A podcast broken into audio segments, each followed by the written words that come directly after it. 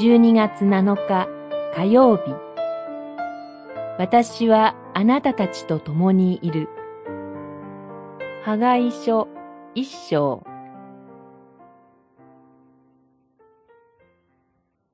主が預言者ハガイを使わされたとき、彼の言葉を通して彼らの神、主の御声に耳を傾けた。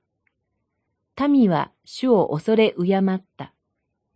主の使者、ハガイは、主の派遣に従い、民に告げていった。私はあなたたちと共にいる。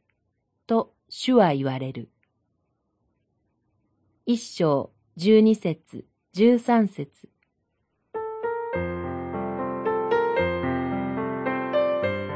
ペルシャの寛容政策により補修となっていた南ユダ王国の人たちにも帰国と神殿再建が許されました。しかし、先陣を切って希望にあふれて帰還した民を待ち受けていたのは、周辺諸民族との摩擦や経済的困窮でした。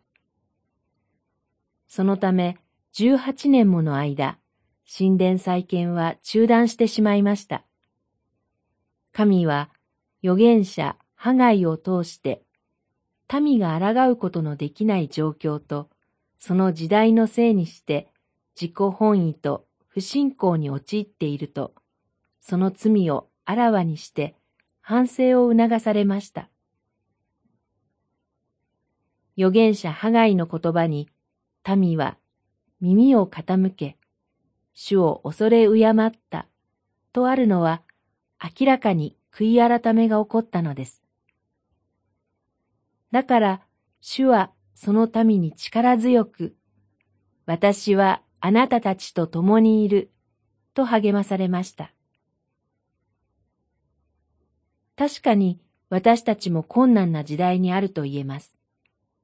伝道は進展せず、教会の生活や信仰の歩みはなかなか確固としたものにはなりません。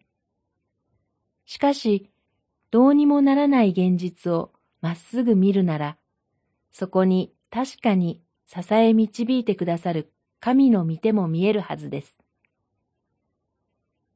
苦しみもがく者を慰め、励まし、エゼキエル書16章6節いつも私たちと共にいてくださる神に感謝しましょう。